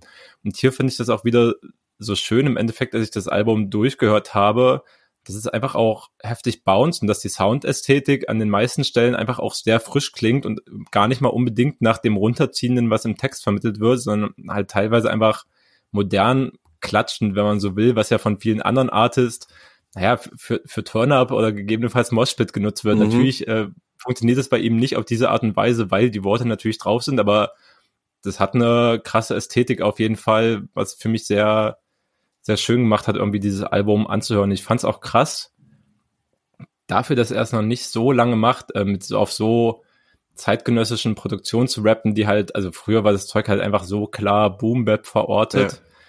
Und mittlerweile ist schon so viel rausgekommen an Releases, dass ich mich an diesen neuen Stil schon komplett gewöhnt habe und es einfach schon so Elo-typische melodische Elemente gibt, wenn er dann wieder mit Autotune arbeitet und so. Ja. Und selbst da schon so seine eigenen Trademark-Sounds im Endeffekt im Rappen erschaffen hat, Das finde ich super geil. Stimmt, guter Punkt, ja. Da ist er wirklich richtig, richtig krass angekommen. Das passiert, glaube ich, auch einfach, ja. wenn du permanent produzierst und permanent dich irgendwie mit deiner eigenen Kunst natürlich auch auseinandersetzen musst. Ja. Voll. Das Lord Folter Album Farce habe ich tatsächlich von den dreien am wenigsten gehört und war für mich, mhm. glaube ich, auch noch am wenigsten zugänglich, einfach weil er für mich immer noch der sprachlich komplexeste und kryptischste ist. Also da kannst du ja wirklich halbe Zeilen auseinandernehmen und einen Aufsatz drüber schreiben. So. ähm, aber halt auch wieder, sagen wir mal so, ähm, sehr wertige Musik, sehr vollgepackte und dichte Musik wieder. Und auch mutig, so andere, ähm, andere Musikeinflüsse, glaube ich, noch mit, mit reinzunehmen. Also es gibt ja, glaube ich, sogar einen Song drauf, der, den würde man fast eher, ja, weiß nicht, in, in eine rockigere Richtung vielleicht verorten oder so. Ähm, ja, also beim Durchhören, aber auch der eine Song, den du mit in die Playlist genommen hast. Ich gucke gerade noch mal, ähm, welcher genau das war. Genau, ich glaube, der, ähm, den er mit Irre zusammen gemacht ah, ja. hat, wo Irre das, äh, das Feature drauf ja, ist, genau. hat sich auch, finde ich, äh, super gut ergänzt, aber da ist schon viel Indie im Endeffekt rausgehört, also Indie-Rock, wenn man so will. Und ich finde an, an Stellen äh, auf dem Album teilweise in den Hooks, teilweise aber auch so, was halt ähm, wirklich das Instrumental Arrangement angeht, ist es auch eine vollkommen schamlose Annäherung an so Pop-Elemente, aber halt auch, also wie gesagt, schamlos äh, überhaupt nicht im negativen Sinne gemeint, sondern einfach ausprobiert, ob in diese Richtung was geht und auch also ich finde, das wird halt gerade gerade im Untergrund Rap so gesungene Passagen, die dann halt äh, so ausgestaltet sind, melodisch und instrumental, wie er es gemacht hat. Also keine Ahnung, ob man das in den letzten fünf Jahren wirklich mal hätte machen können, ohne dann von der Seite belächelt zu werden, wie verletzlich man sich da gibt mhm. und wie in Anführungsstrichen Mainstream das vielleicht klingt oder so, aber ich finde es super, dass er diesen Weg geht und ich finde, das passt auf dem Album auch alles ganz gut zusammen. Also ich mag das sehr, dass er sich da so offen ausprobiert hat und da auch einfach ganz neue, neue Wege geht irgendwie. Ja, auf jeden Fall. Und muss ich auch nochmal unterstreichen, das irre Feature äh, sehr cool. Hat mir auch sehr gut gefallen. Hat sich perfekt ergänzt irgendwie. Ja, ich finde übrigens, also das Eloquent Cover ist schon ziemlich, ziemlich geil, ist halt ziemlich brachial, wenn man so will. Mhm. Beschreib noch mal das, kurz. Äh, ah, warte. Also ich, ich, ich kann ja noch mal kurz sagen, äh, ich sehe es gerade so ein bisschen vor mir. Ähm, es ist ja der der Kopf, ein bisschen was von den Schultern zu sehen von äh, von einem Menschen, allerdings von der Oberseite des Covers so runterhängend. Ähm, und das ganze, also das ganz, die ganze Silhouette ist so schwarz gehalten und das Gesicht so total zerkratzt. Einfach, du kannst gar kein ja. Gesicht richtig erkennen, kaum nur so ein paar. Also wollte ich gerade sagen, das, für mich ist das halt auch fast schon weniger was Menschliches, als wenn dann ein Mensch, der vielleicht von einem Dämon von mm, innen schon so richtig ja. aufgefressen wurde, wenn man so will, weil klar, die Silhouette erinnert an Menschen, aber du hast keinerlei Gesichtszüge, du hast keine ja. Augen, keinen Mund, keine, keine Finger, die noch irgendwie aufs Gesicht draufgehen oder sowas. Also es ist eine entmenschlichte Silhouette, wenn man so will. Ja, das stimmt. Genau, schon, schon sehr brachial irgendwie. Also auf, geht auf jeden Fall hart, aber ja, das, äh, das Lord Folter Cover ja. ist halt, also ganz andere Kategorie, aber ich glaube, das hat er auch, ich weiß gar nicht, ich glaube, er hat schon mal so Kunststudium gemacht oder sowas, auf jeden Fall irgendein Studium gehabt, was er, glaube ich, relativ lange mit sich gezogen hat. Und ich meine mich zu erinnern, grob irgendwo vor paar Jahren auf Social Media, so lange folge ich ihm jetzt auch noch nicht, also maximal zwei, drei Jahre kann das her sein, schon mal irgendwas aus so einem Projekt äh, gesehen zu haben in Videoform, was er gemacht hat, wo meiner Meinung nach dann dieses Bild vielleicht raus entstanden ist, wo er sich nämlich in, in so einen Sumpf halt gerade hineinfallen lässt. Und dieses Albumcover ist dann im Endeffekt das Bild oder der Screenshot vielleicht geworden, wo er sich fast in der perfekt senkrechten Position befindet, wahrscheinlich wenige Millisekunden vor dem Aufprall in der kompletten Schlammerei. Ja hat auf jeden Fall eine starke Energie und Thema, Thema Herbst und Alben, die jetzt zur Jahreszeit mhm. passen, eher, eher in Grau gekleidet, dieser Wald, aber auch überhaupt nicht herbstlich mit goldenen Blättern oder so, sondern auch ein bisschen weniges Grün von den, von den Nadelbäumen, ansonsten auch ein grauer und eher lustloser Wald, den man da im Hintergrund ja. noch sieht. Also da, da wurde nicht viel mit, mit Farbgebung noch sich inspirieren lassen, um da ein romantisches Bild von der Natur zu schaffen oder so. Ich glaube, das Video, an das du gedacht hast, oder das Projekt, ist das Video zu Minus gewesen. Das war der, die erste Single, die zu dem ah. Album rausgekommen ist. Also es kann sein, das habe ich, glaube ich, zu wenig verfolgt. Ja. Ja. Und da war er ja irgendwann, also sie haben sich da scheinbar wirklich eine Schlammgrube gesucht, die so richtig reichhaltigen Morast hatte, weil er da ja irgendwann so richtig schwarz einfach äh, drin war. Und wenn man das kennt und jetzt sieht man dieses Cover, wie er dann noch in seinem in seinen heller Kleidung alles ganz sauber noch, aber durch verschwommen halt durchs Fallen so kurz vor diesem Aufschlagen ist, ja, das kommt schon sehr geil. Ist aber, also ich werde mich da versuchen, noch auf jeden Fall mehr reinzuhören ins Laut Folter-Album. Einmal habe ich es auf jeden Fall ganz durchgehört, aber beim ersten Mal bin ich halt auch noch nicht so krass drauf hängen mhm. geblieben. Da war es mir anstelle dann doch für, für die Sachen, die ich gern höre, für mein Hörverhalten dann doch bisschen zu, zu sanft und vielleicht weniger innovativ, als ich gedacht hätte, auch wenn es für seinen eigenen Stil natürlich sehr innovativ ist, wenn man so will. Bin gespannt, ob mich das vielleicht, wie gesagt, bei manchen Alben, ich habe es ja ganz am Anfang der Folge schon gesagt, dauert es halt wirklich ja. manchmal, selbst wenn ich die auf dem Schirm habe, bis die mich catchen, bin äh, gespannt, ob das hier vielleicht auch nochmal passiert. Ja. Kann's, ich traue es mir selbst bei meinem Hören auf jeden Fall mhm. zu. Ja, bestimmt ein Album, was man sich eher so ein bisschen anhö also reinhören und anarbeiten muss oder so. Ja, und wie du ja schon meintest, ne, wenn, wenn du so halbe, halbe Textzeilen oder halbe Sätze schon äh, im Endeffekt durchinterpretieren könntest, ich kann ja auch nicht behaupten, dass ich jetzt textlich da schon einmal so richtig tief mhm. eingestiegen wäre und versucht hätte, mich da durchzuarbeiten. Das kann ja auch nochmal ein Album ganz, ganz anders öffnen, wenn man dann da erstmal richtig reingeht. Das ist jetzt bei mir auch einfach noch nicht passiert. Thema keine Zeit. Ja. Aber du hattest Zeit, um vielleicht von der Dreifaltigkeit der Depression äh, jetzt langsam wegzukommen, dich auch mit einem anderen sehr inhaltsintensiven Album zu beschäftigen, würde ich es einfach mal auch nennen. Grimm hat auch veröffentlicht und darüber haben wir noch nicht gesprochen. Definitiv. Ich glaube, er selbst hat auch so als sein, sein Sommer melancholisches Album beschrieben. Also das, wo man schon ein bisschen zu dancen Aha. kann, was aber ist ja ganz viel auf diesem Album so ja sowohl Melancholia als auch so Nostalgie, aber ohne mhm. dass die Nostalgie selber wirklich verspürt, sondern eher, dass die so auf ihn drauf wirkt und er sich der, dem so ein bisschen entziehen will, aber er hängt ganz viel so in der Vergangenheit auch ab. Ähm, ja, Imperium, ein, ein krasses Album. Ich fand es übrigens, ich finde es immer noch unfassbar lustig, dass das, ähm, es geht ja auch ganz viel um den Niedergang von Imperien und den Zusammenbruch und so weiter, dass das einfach äh, der letzte der letzte Text ist, den ich für die Juice wirklich veröffentlicht habe. Die, die, Review zu diesem Imperium-Album äh, von Grimm war eh so dieses Juice-Imperium und so meine eigene Arbeit der letzten zwei Jahre dann auch so in sich zusammengebrochen ist und aktuell auch so ein bisschen aus dem Internet verschwunden ja. ist. Ja. Das passt, ey. Das sehr, sehr, ironisch auf jeden Fall. Bietet doch einen schönen Rahmen. Aber gibt's da irgendwie noch mal was Neues, ob die äh, Inhalte ähm, ja, von, von der Juice irgendwie nochmal reaktiviert werden? Hast du was gehört? Mm, nee, also richtig weiter sind wir da noch nicht. Ich glaube, da gebe ich dann einfach Update, wenn es tatsächlich ist, ja. dass man schon irgendwie was, was Handfestes berichten kann. So ein paar Kleinigkeiten werden schon immer diskutiert. Ich kann auf jeden Fall auch sagen, dass ich, äh, weil ich es davor auch nicht geschafft hatte, dass ich immerhin äh, mittlerweile alle meine eigenen Texte schon mal komplett äh, gesaved das habe, was gut. für mich schon ganz cool ja, ist. Wichtig. Allein, dass für mich diese Arbeit nicht vor ähm, nicht zu Ende geht, aber es ist natürlich in diesem Imperium des Magazins ein ganz kleiner Teil natürlich nur den, den ich da jetzt auf meinem Laptop konserviert habe, der natürlich nicht genug ist, aber genau. Wir, ich sag mal so, wir, wir arbeiten da weiter dran. Ja. Aber spannende Frage, wem gehört denn das jetzt quasi in dem Sinne? Dürftest du diese Texte von dir, auch wenn sie schon mal da veröffentlicht worden sind, über die Juice äh, jetzt einfach so von dir aus veröffentlichen? Das ist eine gute Frage.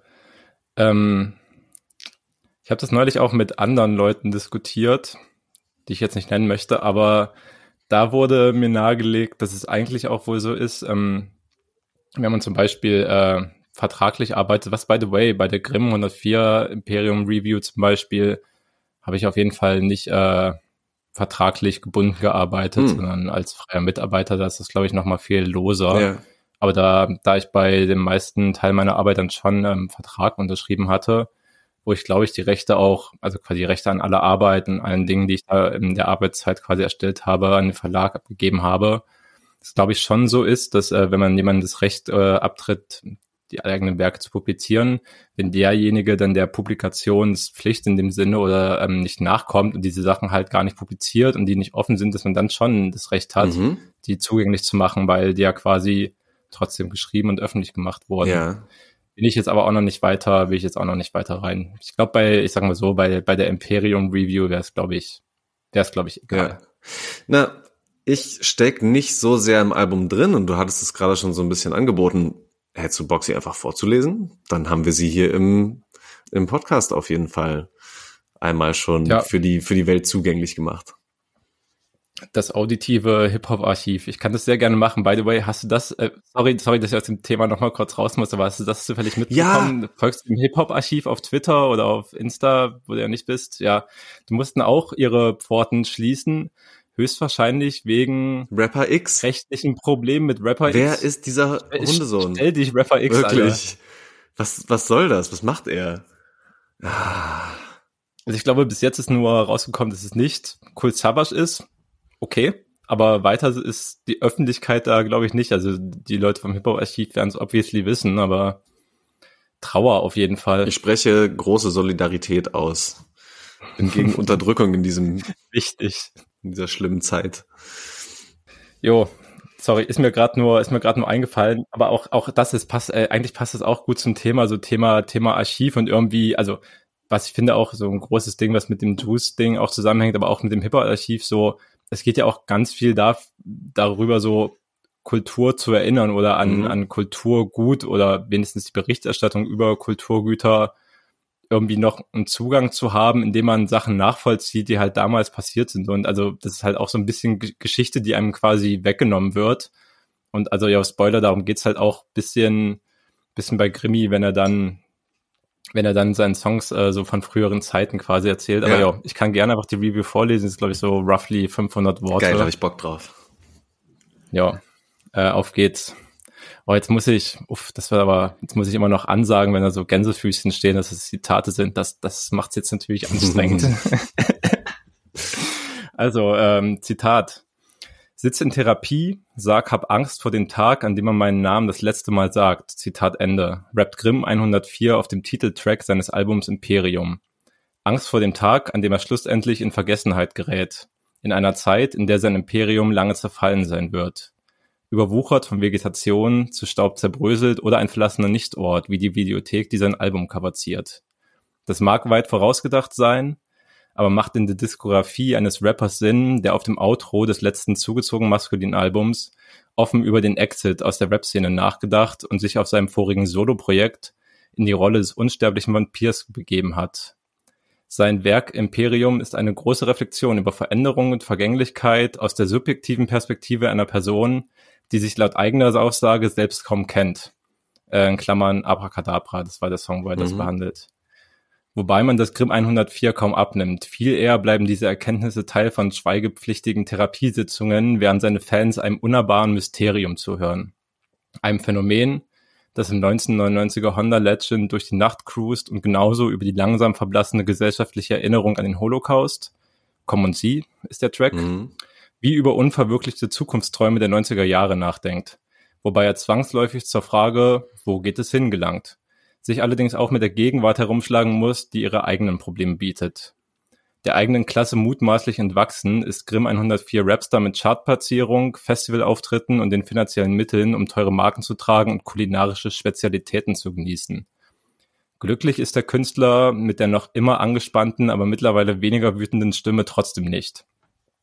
Stattdessen wirkt er im hippen Woo-Store immer noch fehl am Platz. Obviously ist das der Track Woo-Store, blickt als Ü30-Mann im Club mit Neid auf die unbeschwerten Jugendlichen. Track sollte auch klar sein. Und ist ähm, dem aus der letzten EP bereits bekannten Horror des Alltags in der eigenen Wohnung des gentrifizierten Berlins ausgesetzt. Das ist der Track Versprechen. Und sehnt sich zuletzt nach der Betäubung seiner Schmerzen in Klammern Numb.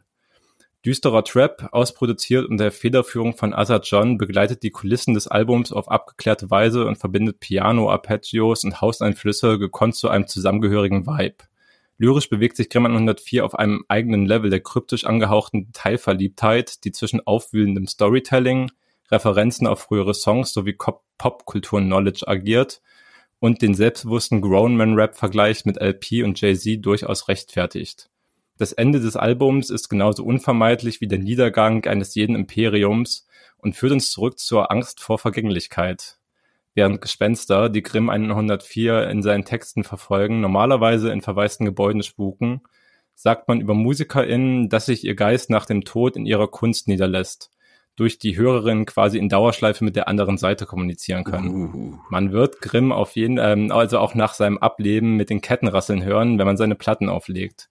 Und vielleicht wird es ihn trösten, dass das Ende der Welt, wie wir sie kennen, mittlerweile so nah und greifbar wirkt, dass der Tag, an dem sein Name endgültig in Vergessenheit gerät, gleichzeitig der Moment sein könnte, in dem das Imperium der menschlichen Existenz untergeht. Digga. Oha. Das ist ja. Das Album, das Album ist deep.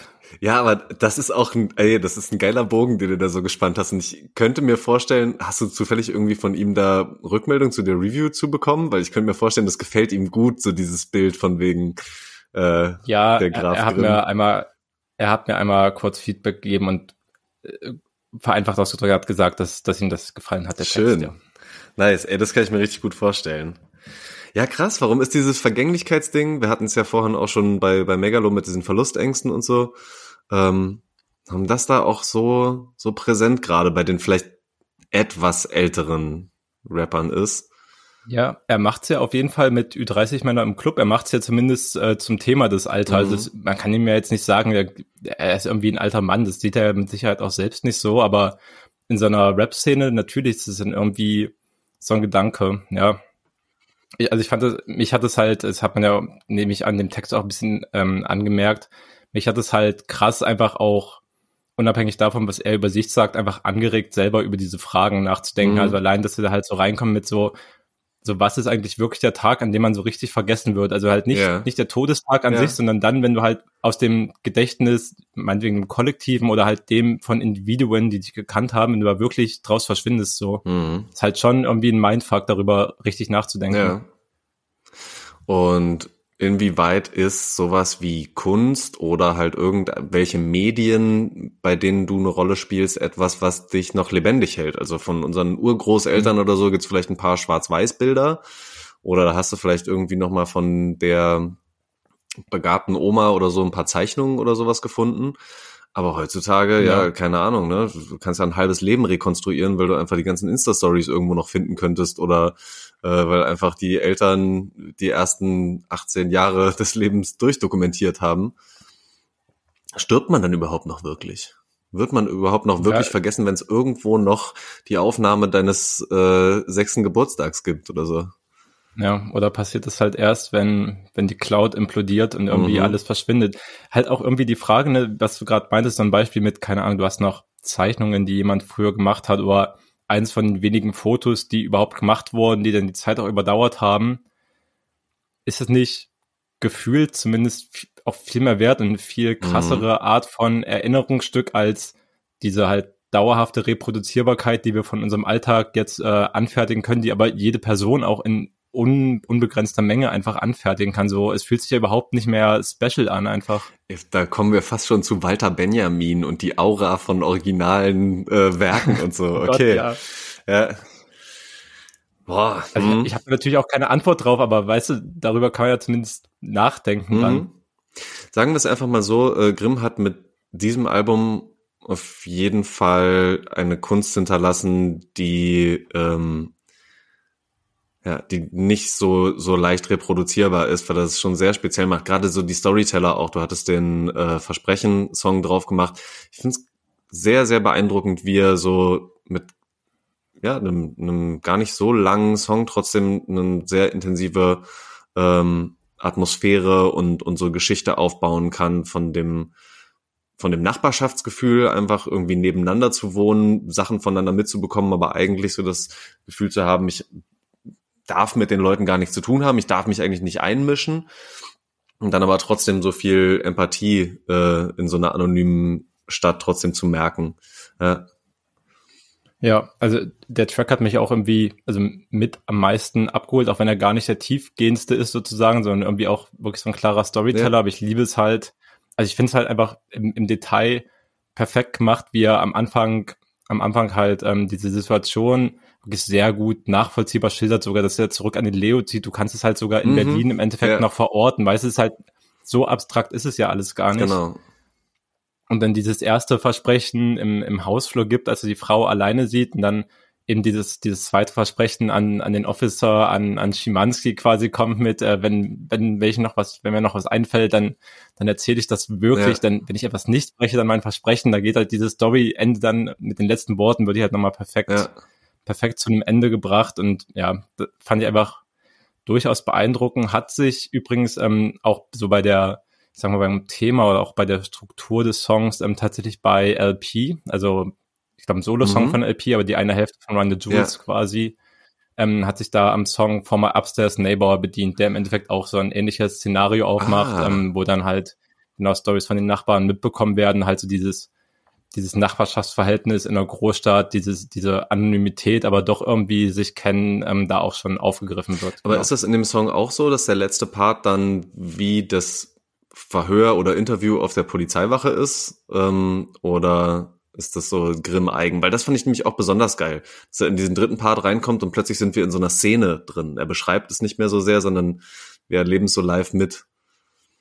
Boah, das, das, also ich habe den Song noch mal einmal angehört im Zuge des, mhm. des Albums, aber ich habe es jetzt schon gar nicht mehr auf dem Schirm. Äh, müsst ihr im Zweifelsfall und du ja. dann auch noch mal selbst anhören, das überprüfen, aber gehe, gehe voll mit, es ist halt krass, wie man dann auf diese Polizeiwache geholt wird und also ja, ja, ja es ist, ja, es ist einfach sehr gut. Und wie gesagt, gar nicht mal der tiefgehendste Song, finde ich halt einfach nur als, als Einzelstück auf diesem Album fantastisch, aber ja, gerade, gerade Imperium oder auch dann noch das Ende mit, äh, mit Sonnenuntergang so.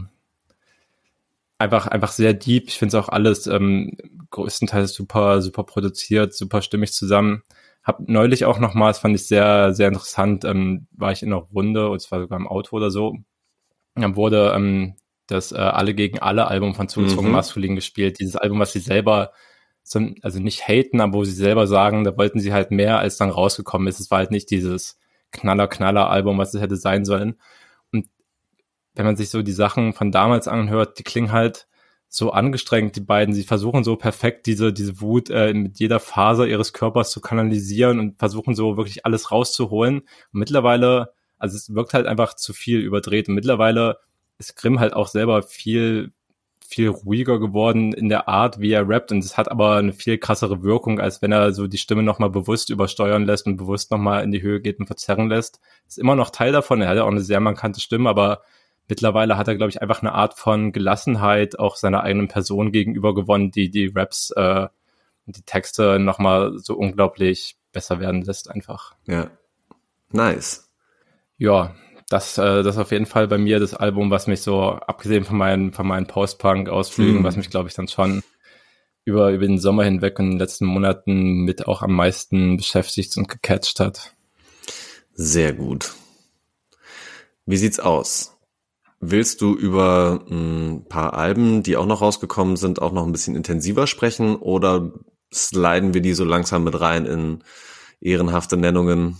zum Abschluss. Also von mir aus können wir die echt locker in die ehrenhaften Nennungen reinsliden. Gefühlt haben wir heute schon so viel gequatscht ja. und so ins Detail gegangen. Ich glaube, I can't anymore. Genau, wir, wir geben noch ein paar kleine schöne Tipps, in die die Leute reinhören können. Du kannst ja vielleicht noch mal ganz kurz was dazu sagen. Ist Kenny Beats äh, mhm. der Typ, der auch dieses Videoformat hat, wo er teilweise mit den Leuten ähm, da im Studio abhängt und so? War das der? Äh, ja, ja, ja, das ist auch genau, der macht auch ab und zu Streams und so, genau, ja, das, äh, das Kenny Beats. Ähm, der hat, ähm, damit können wir ja dann auch gerne anfangen, ja. auf jeden Fall. Der ja, also, der hat ja schon für ultra viele dope Leute produziert. Er hat zum Beispiel, was ich auch immer so special irgendwie noch an ihm fand, zum Beispiel auch mit Idols zusammengearbeitet, so eine auch Post-Punk, Punk, ähm, Band aus England, die in den letzten Jahren irgendwie krasse, krasse Vorreiter geworden sind im Genre, weil sie zwei krasse Alben rausgehauen haben. Alles danach bisschen hm. wack, aber der hat mhm. also zum Beispiel auch mit denen zusammengearbeitet und ansonsten halt ja, mit den, mit den besten Rappern, die halt so die Staaten zu bieten haben, so wenn Staples, Denzel Curry, Rico Nasty, da hat er die ganze eine EP von ihr produziert, der ist schon krass im Game und hat halt nie ein Solo-Album gemacht, weil er sich davor immer irgendwie gesträubt hat. Und dann hat tatsächlich sein Vater eine Krebsdiagnose bekommen. Und das war irgendwie der Auslöser für ihn, ähm, dieses Solo-Album zu machen weil er selbst so gesagt hat, dass er vor irgendwie keine, keine eigene Message, keine Botschaft hatte, die er transportieren könnte, aber das dann irgendwie doch gerade wegen dieser Wichtigkeit von Familie einfach ihm dieses Thema, wenn man so will, gegeben hat und er im Endeffekt diese Musik so zusammengezimmert hat auf dem Album, um, um seinen Vater eine Art von Unterhaltung zu geben, um ihm was Schönes zu geben, während er durch diese Krankheit geht. Das war okay, quasi wow. der Auslöser, der dieses Album gestartet hat. Also sehr deep in dem Sinne.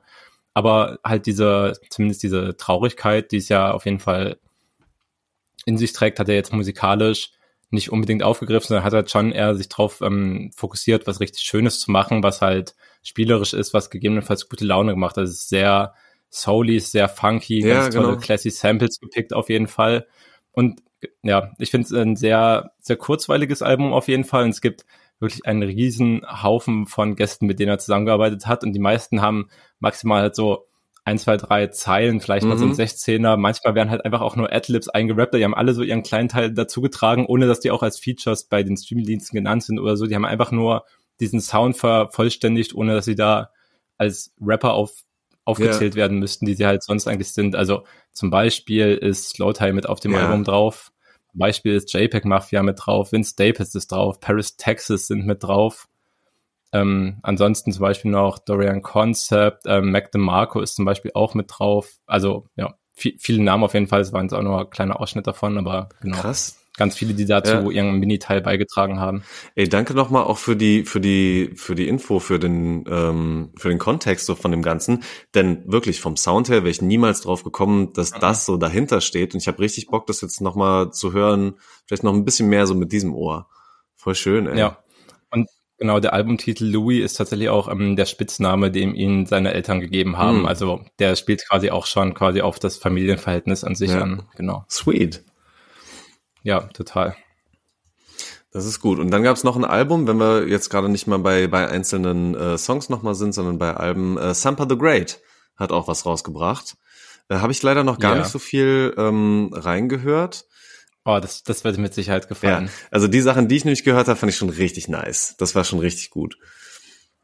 Und war auch große Hörempfehlung. Äh, aber was meinst du, warum ähm, wird mir das so gut gefallen? Was wartet dann noch so auf mich? Boah, weil du, glaube ich, viel, viel Liebe für die Art und Weise hast, wie die, wie sie sich selbst präsentiert, mhm. wie sie sich aber auch, wie sie sich aber auch selbst feiert und weil es, also ich glaube, du wirst dich auch ähm, in den Sound verlieben, weil ich habe, glaube ich, zwei Songs, die ersten beiden ja. einfach gleich draufgepackt das ist gerade mal ein kleiner Bruchteil der Spannweite, die auf diesem Album stattfindet, weil das ist so vielseitig und so unglaublich liebevoll und detailvoll alles zusammengebracht und gleichzeitig so so großartig dann, also teilweise wird halt wirklich aufs, aufs Volle gegangen, es werden so diese epischen Momente gezaubert und es geht voll auf. Also es nimmt einen richtig mit. Nice, okay, sehr gut. Das werde ich mir genau. anhören. Also ja, auch thematisch auf jeden Fall absolut heftig auf jeden Fall. Also da geht es ganz viel um so African Heritage und Wurzeln auf jeden Fall, die sie aber, also wie gesagt, bei der ganzen, so, wenn man so will, sehr schwierigen Historie, die Afrika als, als Kontinent erfahren musste, nimmt sie halt all das raus, was, ähm, was von dort aus also quasi an, gerade an Kunst und Kultur und auch an, an Stolz, den Leute dort haben, mhm. was halt davon alles rausgekommen ist und bündelt das so richtig in ihrer Kunst. Und also ich finde, Sample the Great, ich meine, es ist ja schon wirklich ein sehr selbstbewusster Titel für eine Künstlerin, aber wenn der zu einem Album passt, dann auf jeden Fall zu dem ist wirklich äh, gigantisch, auf jeden Fall auch äh, tolle Features noch mit dabei und ja, ja, ein absolut wahnsinniger Sound. Dann schlag ich bei dem Thema Stolz äh, und Selbstbewusstsein vielleicht auch äh, den Bogen zu dem Song Mel Made Me Do It von Stormzy. Sieben Minuten mhm. lang Ansagen. Ich habe mich ja. leider textlich noch nicht so ganz rein äh, gearbeitet. Ich habe ihn, glaube ich, erst zweimal gehört. So, ähm, aber mit, in Kombination mit dem Video weniges, was mich mehr überzeugt hat, direkt beim ersten Mal konsumieren. So, also Wahnsinn, richtig geil. Fand auch heftig. Also ich habe als erstes ähm, mitgekriegt, weil halt äh, José Mourinho, der Fußballtrainer, ja. Äh, in diesem Video war und dann dieser legendäre Interviewausschnitt von ihm gespielt wurde, dass er sich nicht äußern kann, weil wenn er sich äußert, dann kommt er in Big Trouble. Mhm. Ja, äh, absolut krass. Ich fand es tatsächlich so beim Hören vom, vom nur Song ab und zu so ein bisschen nervig, dass dieser Beat, der bricht dann ab, mhm. dann wartet man kurz, dann kommt er doch wieder rein, dann kommt also der, der gleiche Beat im Endeffekt dann wieder auf der anderen Seite, ne, er hat großen Hunger auf Bars gehabt, sonst wäre dieser Song nicht genau. so in die Länge gezogen Bars. worden. Er hat eine Menge zu sagen. Ja. Ich liebe den Auftritt von Little Sims in dem Video. Ich finde, sie sieht so mhm. wie eine untouchable Queen einfach da drin aus. Ähm, so cool, wie sie dann alle zum Schluss da so stehen auf so einer Veranda, alle so in weiß gekleidet ja. mit so weißen Schirmen. Äh, muss ich unbedingt noch mal ein bisschen mehr reingehen, was er überhaupt alles da noch so sagt. Aber äh, große Empfehlung, geile Bars, glaube ich, und äh, viel, viel Selbstvertrauen, was aus dem Song spricht. Ja, ja, auf jeden Fall. Schon, ja, mächtig einfach. Ich meine, er ist halt auch einer der größten, ja. also für viele natürlich der größte Rapstar, Hip-Hop-Star aus dem UK. Also dementsprechend stark und episch wird halt sein Zeug auch aufgezogen, aber also mit dem Song hat er auf jeden Fall auch das eingehalten, dass er halt so sich nochmal eine Ebene über all das, über all das Theater vielleicht auch stellt, was andere aufstrebende Rapper veranstalten mögen, dann liefert er halt sowas ab und da kommt auch aktuell wahrscheinlich keiner ran. Mhm. Ja. Auf jeden Fall nicht an diese Art der Inszenierung. Das denke ich auch. Ich will noch ähm, nennen und empfehlen, inhaltlich äh, ganz anders, aber auch groß in UK. Äh, Age hat ein Album rausgebracht und ich will den Song Fuego auf unsere äh, Playlist packen, einfach weil es ballert. So. Ja. Ja, Sicht, ich äh, will mich eigentlich auch noch ins Album reinarbeiten. So bei Age ist halt klar, ne, inhaltlich ist das halt bisschen oberflächlicher und im Endeffekt geht's halt schon oft um, um Rap, um Fame, mm. um Geld, um Frauen. 100k, das ist just Play-Doh. Aber, aber, aber es, es ballert halt natürlich meistens, ja. Ja. Sicht auf jeden Fall. Mm, und bei mir auf jeden Fall ähm, möchte ich ja wenigstens einen Song in der Playlist haben vom Album Die Forever Story ähm, von JIT oder JID. Mhm. Ähm, das hat mich auch sehr gecatcht auf jeden Fall in der letzten Zeit. Das finde ich auch ein unglaublich äh, krass erzähltes Album. Da geht es auch wirklich schon oft in die Tiefe und es geht ganz viel auch tatsächlich um seine eigene Familie und wie ihn so seine, seine Herkunft auch so ein bisschen zu dem gemacht hat oder wenigstens zu dem geformt hat, was er dann heute geworden ist. Also oft auch wirklich mit viel starkem persönlichen Bezug, der dann manchmal auch so ein bisschen in die Geschichte von US-Amerikanern mit afrikanischen Wurzeln sozusagen im Gesamtkontext dieser Nation noch eingebettet wird, also halt auch diese große Historie von, ähm, von der Black Community aufmachen. Und also ich also weiß nicht, ob du schon mal länger reingehört hast, aber wenn du die besten Flows äh, aus mm. unserer heutigen Playlist-Zusammenstellung hören willst und vor allem die besten Flow-Switches und Beat-Switches, dann ist es auf jeden Fall JIT, weil also härter hat keiner gerappt in letzter Zeit, meiner Meinung nach. Das ist halt einfach effortless. Und gefühlt sind da so viele Variationen drin, auch innerhalb von Songs, die teilweise wie so ein krasser Bruch wirken, aber die passen immer perfekt zueinander. Es mhm. fühlt sich vollkommen natürlich an, dass er halt gerade alles umgestoßen hat und einen völlig neuen Weg geht, mitten im Track. Und ich finde es absolut fantastisch. Also absolute Rap-Kunst für mich auf jeden Fall. Und das Album, ja, klingt auch sehr hart die meiste Zeit. Zumindest so, was die Performance angeht. absolute Energie auf jeden Fall vorhanden. Und wenn das dann halt noch mit so ein paar coolen Soul-Samples äh, mhm. angereichert wird, ist, ist halt schon ziemlich perfekt für mich. Also sehr, sehr große Empfehlung. Starke These, werde ich auf jeden Fall auch nochmal überprüfen. Ich denke, mhm. wenn ich auf meine Kosten komme. Nice. Denke auch.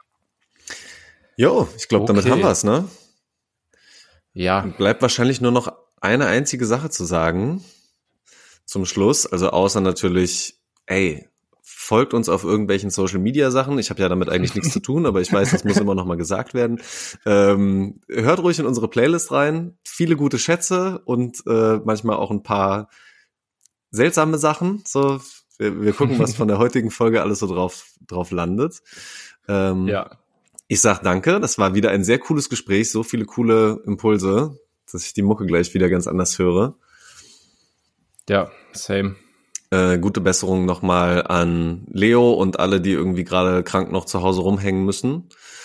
Und dann wahrscheinlich einfach nur Tschüssi, macht's gut.